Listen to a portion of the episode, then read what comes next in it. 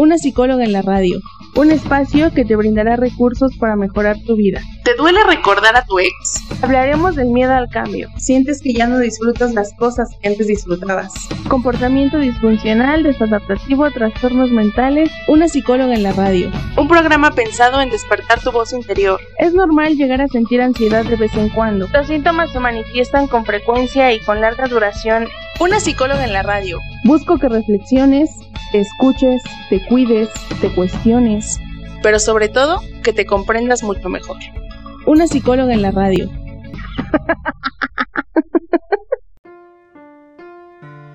Hola, bienvenidas y bienvenidos a este programa Una psicóloga en la radio. Yo soy la psicóloga Erika García y estoy muy contenta de compartir contigo otra semana en este espacio que te brindará recursos para mejorar tu vida a través de actividades, introspección, sugerencias y herramientas. El día de hoy vamos a hablar de la muerte de una mascota.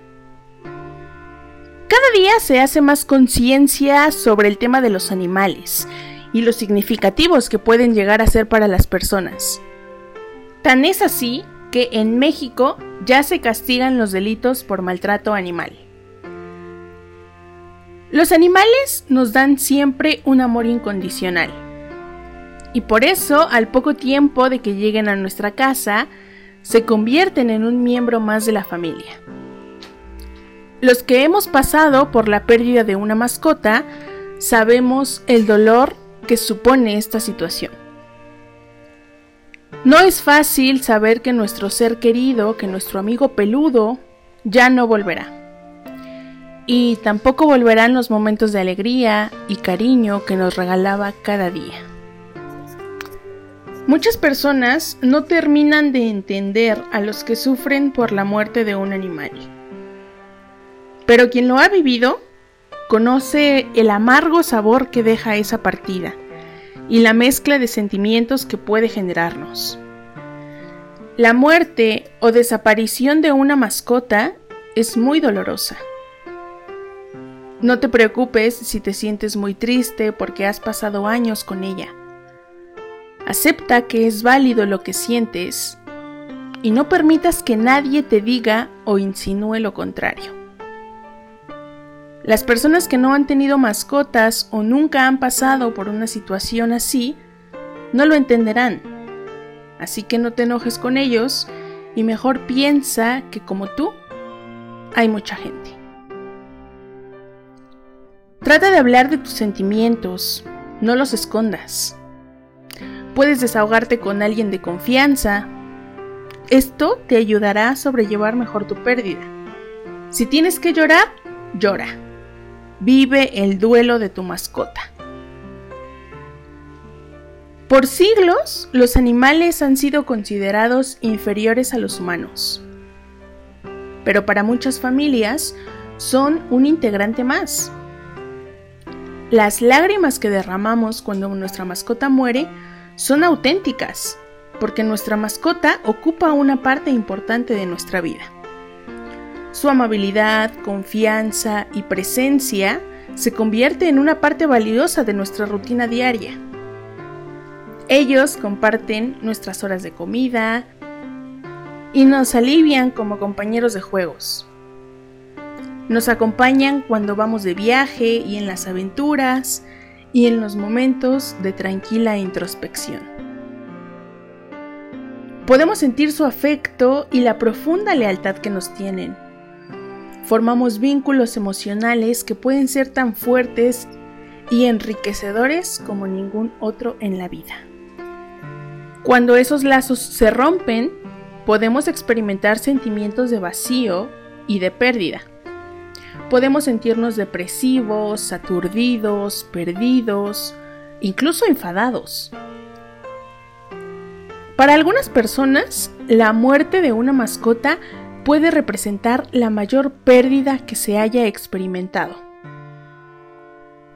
Las expresiones de dolor son la forma en la que atravesamos el duelo hacia la aceptación y la resolución de este. Así que necesitamos la oportunidad de llorar, de gritar, incluso de no querer hacer nada si nos sentimos así. Todas estas formas son saludables de catarsis y de alivio emocional. Porque el perder una mascota duele, y necesitamos decirlo. Y no existen palabras mágicas que nadie pueda pronunciar para que llenen el vacío que queda cuando nuestra mascota se va. El saber que otros han luchado con pérdidas similares hace que nuestro dolor sea más fácil de soportar. Pero aún así, puede que nos sintamos un poco avergonzados de compartir una parte tan vulnerable de nosotros mismos. Incluso pueden aparecer dudas interiores como ¿los demás pensarán que es ridículo que alguien se sienta tan angustiado o tan triste por un animal? Nuestra sensación de pérdida merece ser respetada y no menospreciada. Cada año, miles de personas sufren por dentro porque están desconsoladas y sin apoyo cuando su mascota muere. Por eso es importante hablarlo. Mucha gente piensa en las mascotas como miembros de su familia extendida. Incluso algunos animales parecen derramar lágrimas igual que nosotros. Viene a mi mente uno de esos videos virales de internet en los que están los perros sufriendo la muerte de sus amos en sus tumbas, queriendo desenterrarlos o quedándose encima del ataúd. Gatos que derraman lágrimas y ronronean distinto al oler el collar de su compañero. Eventos como estos son comunes, y aunque algunos expertos dudan de si realmente los animales derraman lágrimas o no, otras criaturas reaccionan a la pérdida con ansiedad y alarma, de forma muy parecida a nosotros. Para los seres humanos, es normal llorar en el momento de la muerte. Puede que sea una respuesta instintiva al dolor, común en, muchas especies. Pero en nuestra cultura no es fácil sufrir o decir adiós. Especialmente en el caso de los animales. Porque el sufrimiento que experimentamos puede llegar a minimizarse. Los seres humanos tenemos rituales funerarios cuando muere otro ser humano. Pero en el fallecimiento de una mascota, casi nunca se hace un rito solemne. Pueden esperarse condolencias cuando muere una persona, pero con una mascota casi no recibimos expresiones de compasión o comprensión. Mientras los amigos y la familia se reúnen para ofrecer apoyo ante una muerte humana, aquellos que sufren la muerte de una mascota probablemente lleguen a una casa que se siente vacía y abandonada. Habrá personas que se apiadarán, pero muchos no lo harán. Probablemente se esperaría que siguiéramos con nuestros trabajos y otras responsabilidades del día a día como si nada hubiera pasado. Sin embargo, la pérdida de un amigo siempre es causa de preocupación. Sabemos, por ejemplo, que los animales pueden tener un papel significativo en la salud humana. Los estudios muestran que el simple acto de acariciar a un perro o a un gato, e incluso el solo hecho de tener un animal en el regazo, puede aminorar el pulso cardíaco y bajar la presión sanguínea. La combinación de tocar y hablar con un animal puede ser incluso más benéfica que un contacto similar con otro ser humano. Un experimento mostró que incluso sentarse tranquilamente frente a un acuario puede tener efectos fisiológicos positivos similares a los de la meditación. Y tan es así que existen animales de soporte emocional. Es común que veamos a perros como apoyo emocional, pero lo cierto es que hay todo tipo de animales que pueden ayudar a sus dueños en situaciones de estrés. Hay desde puerquitos, mm, gatos, patos e incluso guajolotes. Muchos animales se han convertido en un rasgo característico de muchos hospitales y entornos terapéuticos. Por ejemplo, ahora con todo esto del COVID, el ISTE inició una jornada de apoyo psicológico para el personal médico en áreas de COVID en varios hospitales. Y esto fue gracias a la ayuda del perrito Harley, el tuerto. Él es conocido mundialmente por su importante labor de aliviar el estrés y desgaste emocional en los trabajadores en la pandemia. Y bueno, él visitó el, hospital regional con botitas, gogles e impermeable para llevar su medicina amorosa a las áreas de COVID-19 en donde lo recibieron como un héroe por todo el personal médico, paramédico y de enfermería. Incluso lo cargaron, lo acariciaron y le expresaron su amor, admiración y afecto. Los animales parecen saber cuando estamos heridos e instintivamente se preocupan por nosotros en momentos de necesidad. De formas menos dramáticas, las mascotas nos ayudan a pasar por momentos duros. Puede ser horrible cuando mueren estas criaturas. Puede que nos sintamos como si hubiéramos perdido una parte de nosotros mismos. Desafortunadamente no hay un kit ni ningún método simple que pueda seguirse paso a paso para lograr que te sientas mejor. El sufrimiento de cada persona es distinto. Cada persona va a su propio ritmo. Y nadie puede decirnos cuánto tiempo vamos a estar tristes. Pueden ser semanas, meses o más tiempo. Muchas personas experimentan un sentimiento de bloqueo Muchas personas experimentan un sentimiento de bloqueo por el recuerdo de una mascota que quisieron muchos años después de que el animal se ha muerto. Algunos profesionales de la salud mental suponen que los sentimientos de tristeza generalmente se disparan a lo largo de una o dos semanas. Pero nuevamente, cada caso es distinto. En el proceso de duelo, muchas personas llegan a preguntarse, ¿cómo puede no afectarme su muerte? Si mi mascota me acompañaba a todos lados, me escuchaba, me consolaba, si conviví más tiempo con ella que con otras personas. Claro que, va, que te va a afectar su muerte. Es normal. Incluso desde el momento en el que nos sentimos apegados a las mascotas, sabemos que llegará el día en el que tendremos que decirles adiós. La duración de vida promedio para las mascotas varía dependiendo de su tamaño.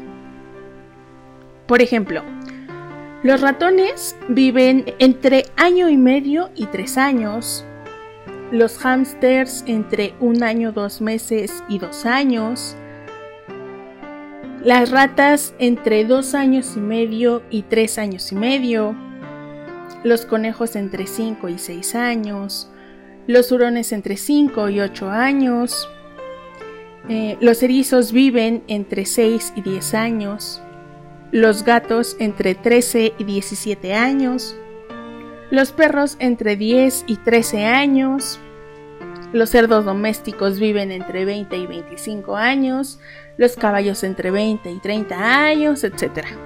Dependiendo también de los cuidados, de la raza y del tamaño que varía la duración de vida de las mascotas.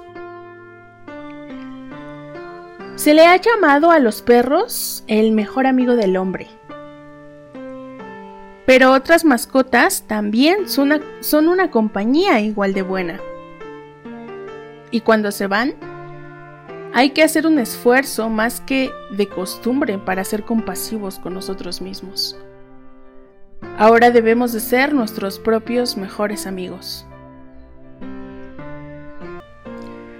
Una de las razones por las que valoramos a las mascotas es que nos ayudan a mantenernos con los pies en la tierra. Si te percibe serio, te invita a jugar. Los animales en realidad tienen pocos deseos y son básicos, que nos enseñan a desacelerar, a simplificar y a concentrarnos en lo verdaderamente importante. En especial en un momento de pérdida porque necesitamos prestar más atención al cuidado de nuestras necesidades básicas. Por ejemplo, así como los animales necesitan comer, aliméntate sanamente, incluso aunque no tengas apetito. Los animales necesitan hacer ejercicio. Tú también. Puedes caminar o ir al gimnasio aunque te sientas apático o agotado. Los animales necesitan dormir, divertirse, compañía, conservar la rutina. Son cosas que nosotros como seres humanos también necesitamos y no hay que descuidar. Con la muerte de una mascota, algunas personas buscan reemplazarla o prometen no volver a tener otra nunca más. Pero es importante que te des un descanso para asimilar y acostumbrarte a la nueva situación. Cuando sufrimos una pérdida, nuestras rutinas se modifican. Y una muerte significa que el patrón de vida ha cambiado. Los hábitos que se tenían arraigados, como salir a dar un paseo en las mañanas con el perro, poner la comida para el gato antes de ir a trabajar, ir a comprar el alpiste para el ave, van a funcionar como recordatorio de la pérdida que ha ocurrido. Por ejemplo, una persona que se ha quedado viuda hace poco y de manera automática prepara dos tazas de café en lugar de una. Es común. Puede que necesitemos una reeducación de la rutina. Incluso es posible que pasemos más tiempo pensando en nuestras mascotas después de que se han ido que mientras estaban vivas. Se vuelven más notorias por su ausencia. Cualquier pérdida puede abrir viejas heridas. Dependiendo de la situación, a algunas personas puede impactarles más la muerte que a otras. Aquellos que viven solos o que no tienen personas que dependan de ellos pueden verse especialmente afectados. Para esas personas, perder una mascota puede significar la pérdida del sentido de propósito. Para los adultos mayores, la muerte de una mascota puede ser un recordatorio de su propia muerte. Para los adolescentes que se sienten incomprendidos por sus padres y distanciados de otros miembros de la familia, una mascota puede ser el único amigo en quien pueden confiar. Para las parejas que no tienen hijos o que han abandonado el nido, un animal puede convertirse en el sustituto de un hijo o de una hija.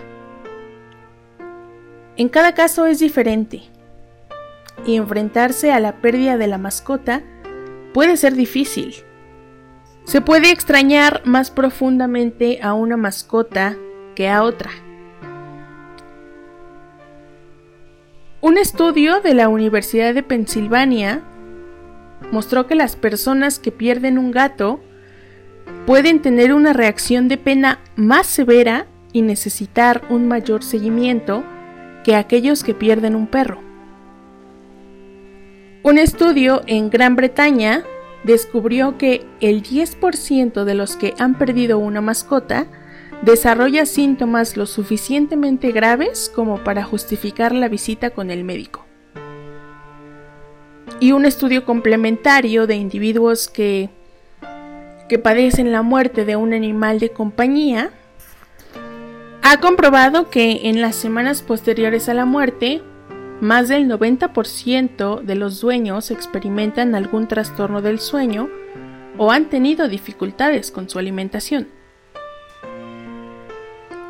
Más de la mitad se volvieron ensimismados y evitaron actividades sociales.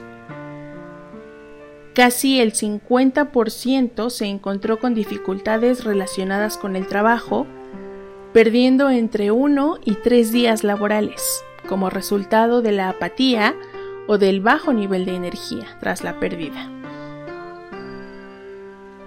Incluso hay indicios de que las parejas casadas son más propensas a separarse o divorciarse después de la muerte de una mascota en la casa. Todos estos síntomas nos hablan de que la pérdida de una mascota es un asunto serio y afecta la salud del doliente, así como sus relaciones interpersonales.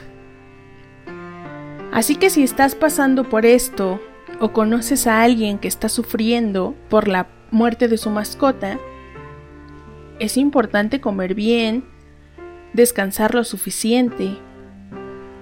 Si es posible, tomarse un tiempo libre en el trabajo, o si no puedes hacerlo, encontrar otras oportunidades para la relajación o la recuperación. Quizá estés deprimido cuando tu mejor amigo se muere. Puede que estés exhausto y nervioso. Y tienes todo el derecho a sentirte de esa manera. Pero trátate a ti mismo como lo harías con cualquier otra persona o criatura lastimada y sufriente.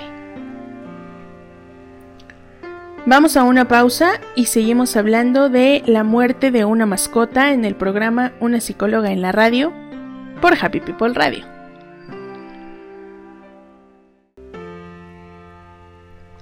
Cuando una mascota muere sin necesidad y de una forma dolorosa o simplemente desaparece sin regresar, es especialmente duro aceptar la pérdida.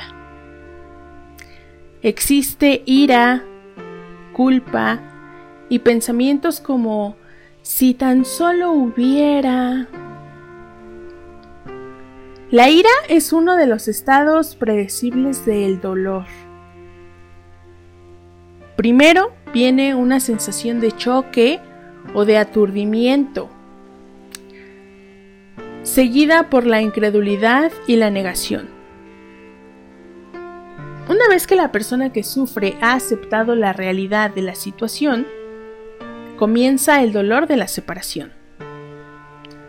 Muchos sentimientos pueden surgir en este punto, porque el sufrimiento no puede evitarse. Y con frecuencia las emociones vienen en oleadas, en momentos inesperados. La persona afligida puede verse embargada por lágrimas, por dolor, desesperación, furia. Pero si a esa emoción se le da un espacio y no se evita, entonces esas oleadas emocionales se vuelven menos frecuentes y menos agudas. Con el tiempo suficiente, la persona que sufre va recogiendo las partes y empieza a reconstruir las estructuras de la vida diaria. Nuevamente, la experiencia de cada persona es diferente y todos los sentimientos son válidos pero puede ayudar el hecho de saber que si sientes furia, no es extraño. Y que si estás cansado de estar enojado y en conflicto con el mundo, es útil saber que esos sentimientos no van a durar para siempre. Cuando pasan cosas malas y dolorosas, es normal sentirse abandonado, desconcertado, traicionado Tienes derecho a sentirte así. Incluso cuando la muerte es elegida conscientemente, todavía puede venir un sentimiento de arrepentimiento o de resignación. Cuando decidimos practicar la eutanasia en un animal, esta mezcla de sentimientos puede estar presente junto con una serie de preguntas como ¿estoy haciendo lo correcto? ¿No hay otra alternativa razonable? ¿Qué querría yo si fuera un animal enfermo y sufriente? Estoy considerando todas las opciones, existen otros tratamientos. Son preguntas que rondan nuestra mente. Y cuando nuestras mascotas tienen un malestar crónico o quedan inmovilizadas y no pueden disfrutar de las actividades que, algún, que alguna vez les causaron placer, entonces nos damos cuenta de que la calidad de sus vidas ha disminuido. Y son el tipo de preguntas que no tienen una respuesta concreta. Solo nos queda confiar en nuestro propio juicio con el consejo de un médico veterinario. Una vez que la decisión de practicar la eutanasia se ha tomado, podemos seguir ciertos pasos para minimizar la angustia para nosotros y para nuestros animales.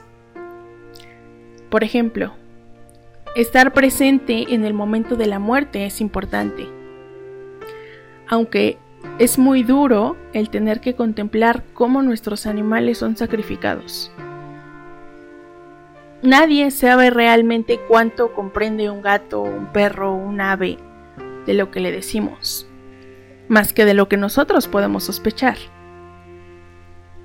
Pero hablarles con amabilidad y explicarles muy simplemente lo que los espera, una inyección seguida de somnolencia luego alivio del dolor y descanso para el cuerpo cansado.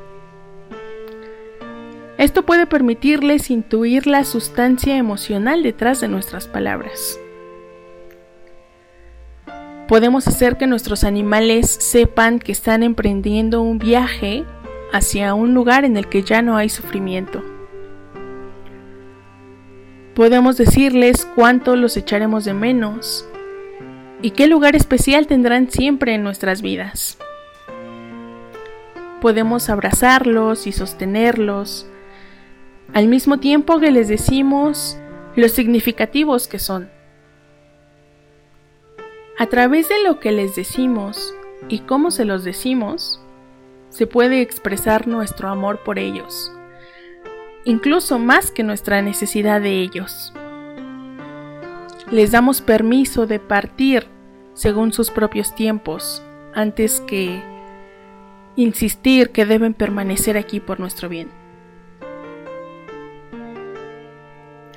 A partir de nuestro tono de voz, pueden sentir que habrá un cambio importante, pero también quizá entiendan que permanecemos con ellos hasta el final y que no hay nada que temer. Con frecuencia, la gente no está preparada para dar el paso para que sus mascotas mueran. Algunos quieren que sus animales mueran naturalmente, sin darse cuenta de que a veces una muerte natural puede ser bastante dolorosa y prolongada. Y nadie puede culparlos. Terminar deliberadamente con la vida de otra criatura que fue tan significativa seguramente es una de las decisiones más difíciles que tendremos que tomar en la vida. Y aunque la muerte raras veces llega en el momento exacto o del modo preciso en el que podríamos desear, creo que puede ser más que el final de la vida. Porque la muerte puede ser nuestra amiga y no nuestra enemiga. En muchos casos, la eutanasia puede ser una elección inteligente que da una alternativa indolora ante una agonía innecesaria. Puede asegurar que los últimos momentos que compartimos con nuestra mascota sean más serenos que tormentosos. ¿Cómo viven la muerte de una mascota los niños?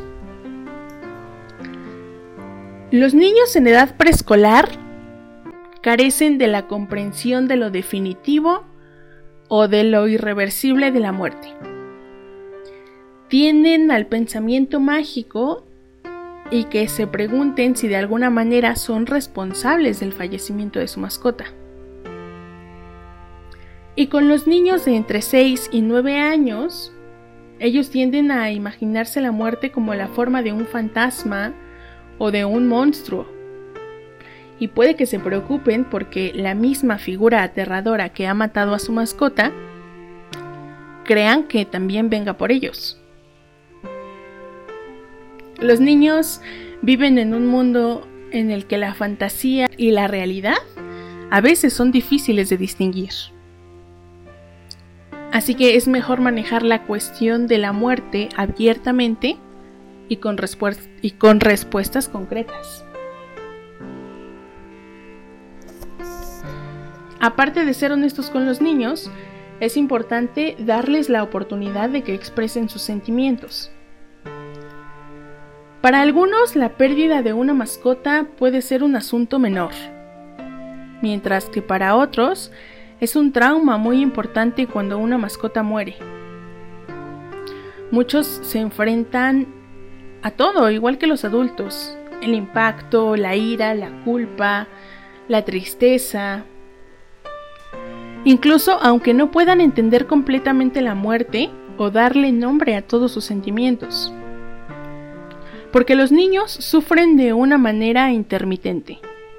Retienen sus sentimientos dentro de ellos hasta que se sienten seguros para expresarlos. Así que los niños pueden pasar muchos años procesando una muerte volviendo a experimentar un impacto en las diferentes etapas del crecimiento intelectual y emocional. Pero los adultos podemos ayudar a los niños a manejar a su propio nivel el duelo por la muerte de su mascota. Y lo podemos hacer de muchas maneras. Por ejemplo, creando una ceremonia en la que motivemos a los niños en la planificación de la conmemoración para su mascota.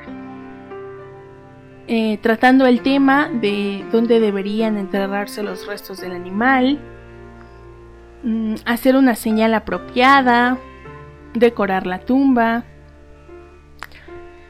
Sin importar la edad, si es niño, adolescente, adulto, adulto mayor, la gente necesita expresar amor y respeto en el momento de la despedida final. A lo mejor los niños pueden dibujar una imagen o hacer un póster. Puedes invitar a que tu hijo o hija capture las cualidades de la mascota que más aprecia, con colores, con pinturas, con dibujos, con recortes.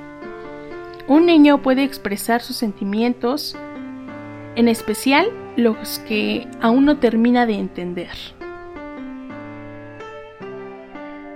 Igual que pasa con los adultos, la, pena de los niños es más fácil de soportar cuando es conocida y compartida. Le puedes decir a sus maestros, amigos y compañeros para que ayuden mostrando compasión con el niño que sufre. Finalmente, si el niño lo desea y si se puede, eh, regalar la correa, el collar, la pecera y otros artículos de la mascota que estén en buen estado a un refugio de animales suele ser reconfortante. En especial el saber que otros animales se van a beneficiar de cosas que eran parte de la vida de una mascota apreciada.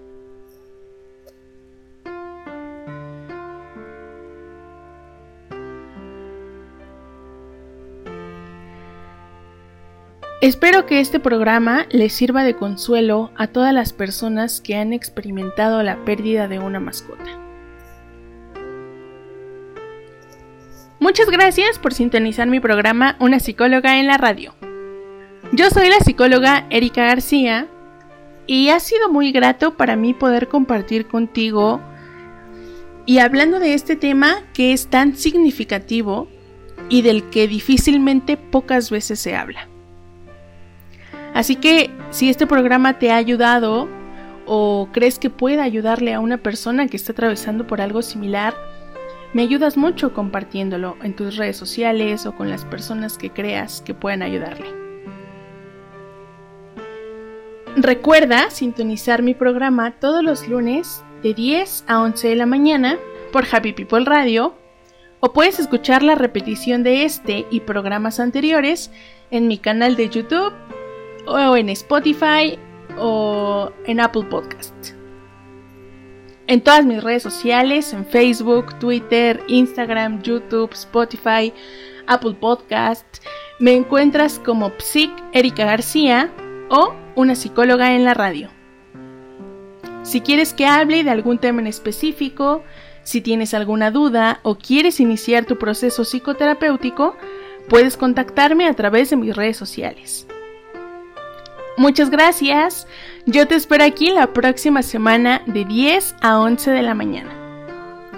Adiós, que tengas buena semana. Gracias.